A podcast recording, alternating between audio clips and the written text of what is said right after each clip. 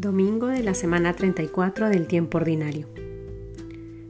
Hoy celebramos a Jesucristo, Rey del Universo. Bienvenidos a Palabra Viva. En el nombre del Padre, del Hijo, del Espíritu Santo. Amén. Del Evangelio según San Lucas, capítulo 23, versículos del 35 al 43. Estaba el pueblo mirando. Los magistrados hacían muecas diciendo, ha salvado a otros, que se salve a sí mismo, si Él es el Cristo de Dios, el elegido. También los soldados se burlaban de Él y acercándole se ofrecían vinagre y le decían, Si tú eres el rey de los judíos, sálvate. Había encima de él una inscripción, Este es el rey de los judíos. Uno de los malhechores colgados le insultaba, ¿No eres tú el Cristo? Pues sálvate a ti y a nosotros. Pero el otro le increpó, ¿es que no temes a Dios, tú que sufres la misma condena? Y nosotros con razón, porque nos lo hemos merecido con nuestros hechos. En cambio, éste nada malo ha hecho. Y decía, Jesús, acuérdate de mí cuando vengas con tu reino. Jesús le dijo, te aseguro que hoy estarás conmigo en el paraíso. Palabra del Señor.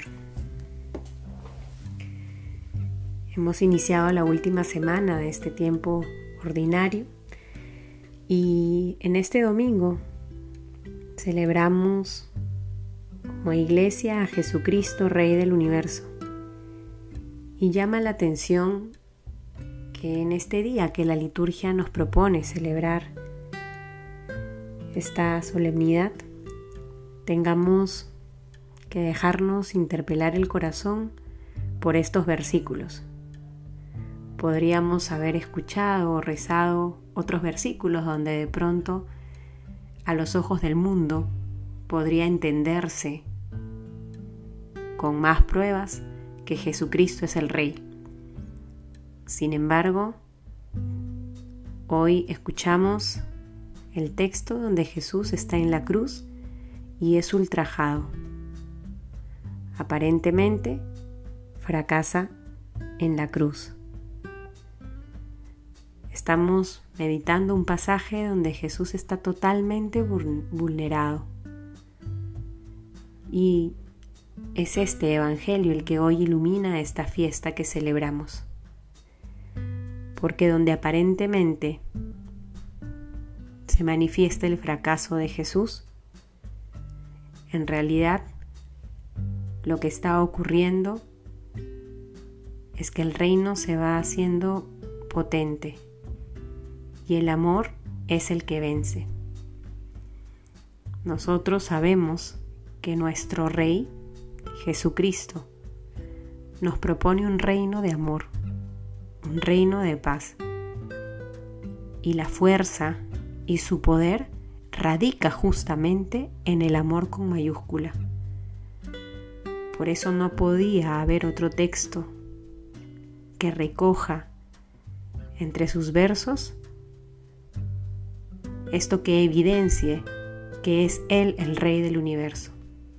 El trono de Jesús es la cruz, porque desde ahí, con mucha fuerza le dice al mundo que el amor todo lo vence, que el amor llena de sentido absolutamente todo,